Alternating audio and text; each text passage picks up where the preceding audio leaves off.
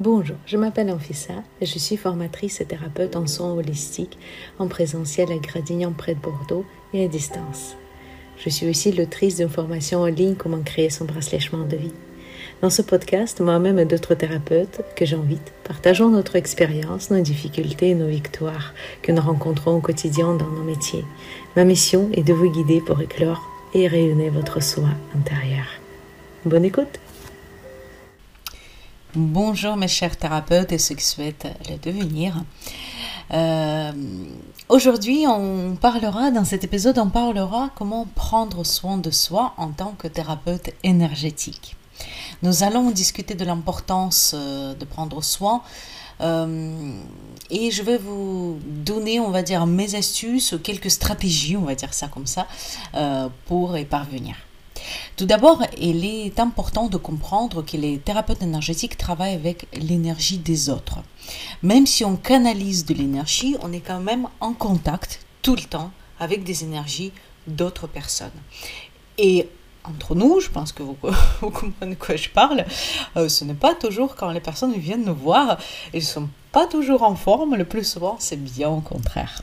Et ça peut être très épuisant sur le plan émotionnel et physique. Bien entendu, euh, il y a toujours des formes de protection qu'on apprend en formation.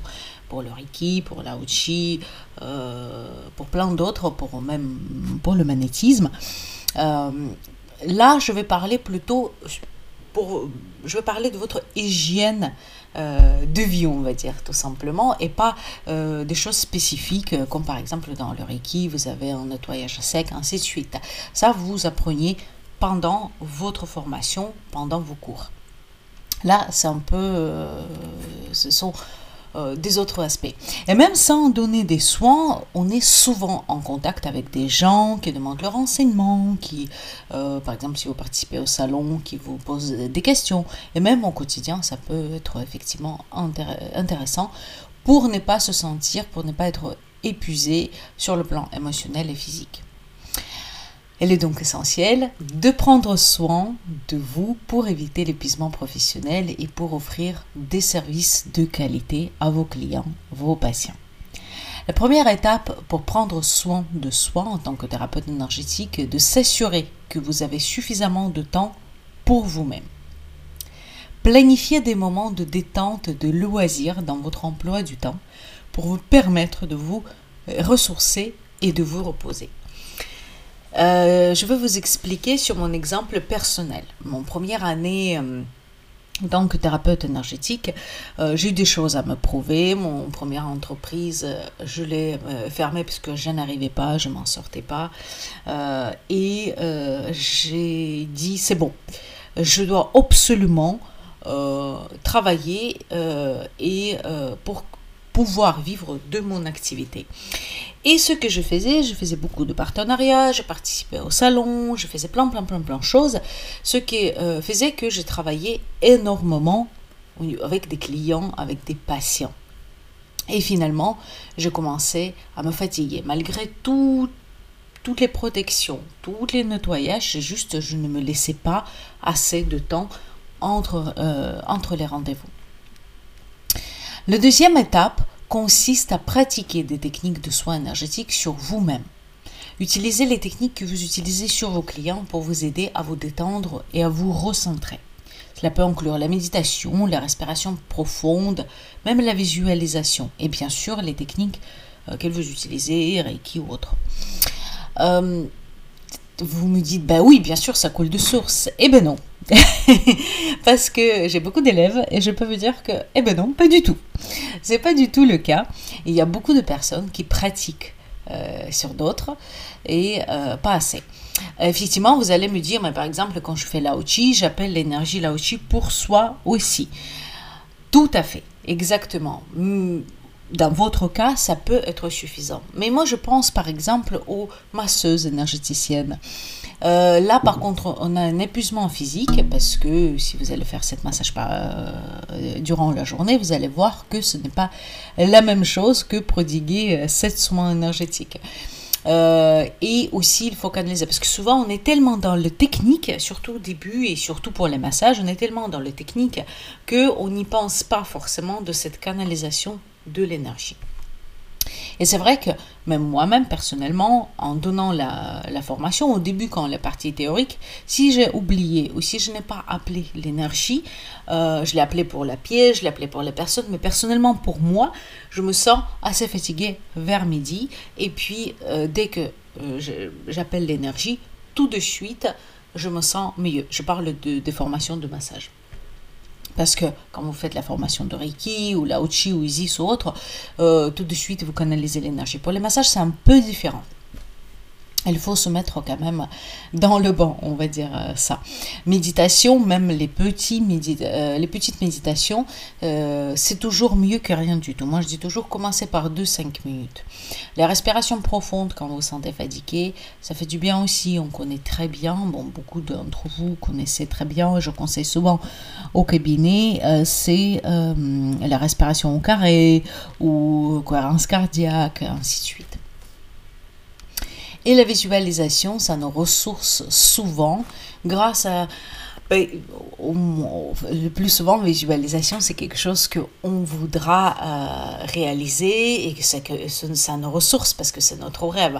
Mais ça peut être aussi, par exemple, une visualisation, un endroit qui est synonyme de paix.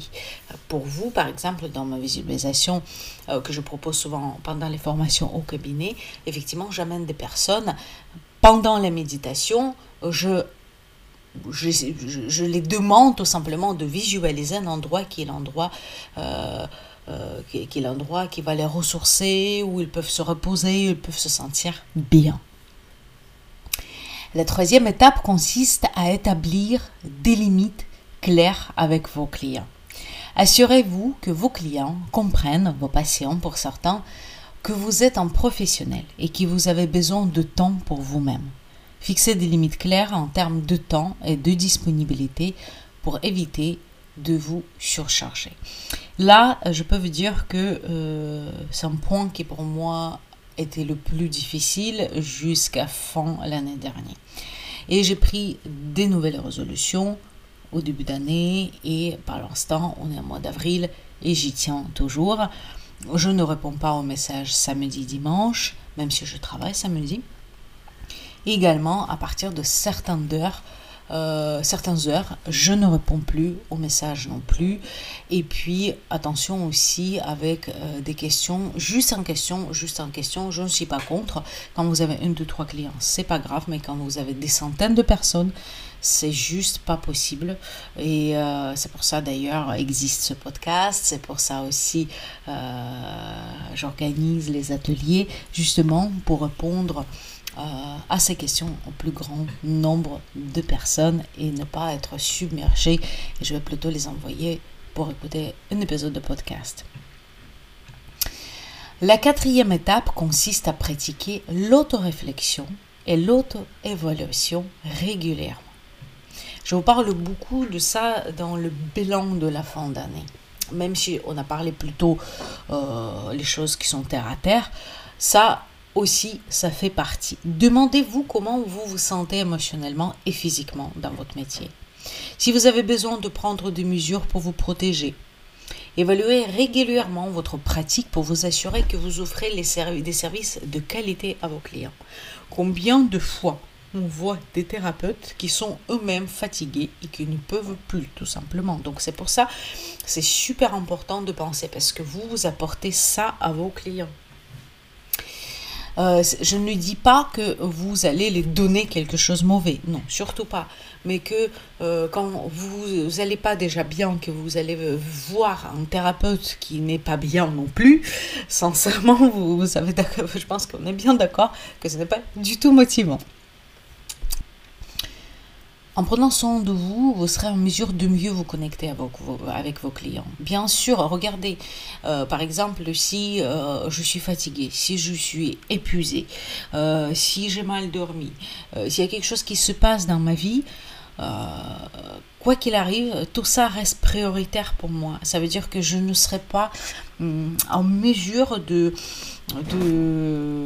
tout simplement d'apporter de, mon mieux, de faire de mon mieux.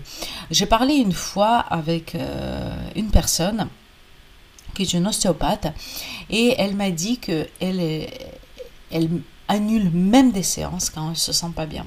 Je sais que pas toutes les personnes peuvent se permettre de faire ça, mais sincèrement, c'est une, vraiment une belle chose. Moi, euh, même en étant indépendante, ça m'arrivait d'annuler euh, des séances et de vraiment reconnaître que je suis malade parce que vous savez, euh, souvent quand on est indépendant, euh, on ne veut pas euh, frustrer le client, ça veut dire qu'il a compté sur ce rendez-vous, il y a pour certains il y a aussi côté financier, plein plein plein de choses qui rentrent en compte, mais parfois il faut se dire stop, j'ai besoin de prendre des vacances, j'ai besoin de prendre mon arrêt maladie, hum, j'ai besoin de s'arrêter et de souffler un tout petit peu, parfois quelques heures, parfois quelques jours, parfois quelques semaines. Vous serez également en mesure de maintenir une pratique durable et de continuer à offrir des services à long terme si vous, allez prendre soin de vous. N'oubliez pas euh, que euh, ça peut avoir vraiment un impact très positif sur votre vie professionnelle et votre vie personnelle. Donc, je reprends. Première étape, de prendre soin de vous et tout simplement d'avoir vos moments de détente et de loisir. Deuxième étape, c'est vraiment utiliser les techniques euh, que vous utilisez pour vos clients et même plus. Troisième étape, c'est mettre des limites euh, tout simplement dans votre pratique et euh, toujours faire l'autre évaluation, les quatrième étape, pour savoir comment vous vous sentez dans votre métier. Est-ce que tout va bien? Est-ce que vous gardez tout? Est-ce que vous supprimez? Pour donner un exemple personnel, il y avait un moment où j'ai donc j'ai eu toujours les massages et les soins énergétiques. Et au bout d'un moment, je me sentais plus alignée avec euh, des massages. Euh, c'était vraiment stop, ça suffit. J'ai arrêté de faire des massages au cabinet. Je prends autant de plaisir de le faire de temps en temps à un membre de ma famille ou de montrer quand je fais des formations de massage, mais faire comme ça tous les jours avec plusieurs personnes ou vendre des, hum, des, forfaits comme je faisais avant, ça ne me parle pas du tout. Je sais que beaucoup de mes clients étaient déçus, mais ça m'a permis aussi de prendre soin de moi et je me sens beaucoup plus alignée. Là, euh, tout est parfait, tout est bien au niveau de professionnel, j'ai plus rien à dire. Et à chaque fois, chaque année, euh, j'ai deux bilans, fin d'année et mi-année, donc vers, euh, vers mois de juillet, juin, juillet. Je fais toujours un point. Est-ce que tout va bien? Est-ce que j'ai besoin de changer quelque chose? Est-ce que j'ai besoin de adapter ma vie professionnelle à ma vie privée parce que ça reste primordial. Et par conséquent ça joue sur notre santé. Je peux vous dire que quand je fais euh, ces changements là ça m'a changé littéralement la vie. Donc je vous souhaite de même tout simplement. Prenez soin de vous.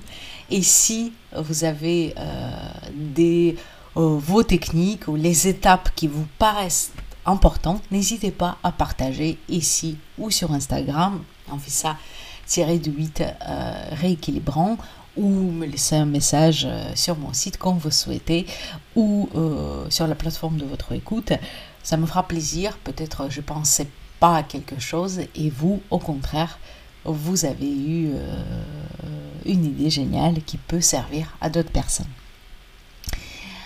Je vous souhaite une belle semaine et je vous dis à bientôt dans deux semaines. C'était Anfissa, formatrice et thérapeute en soins holistiques, pour vous accompagner dans votre parcours. Je vous embrasse et je vous dis à bientôt.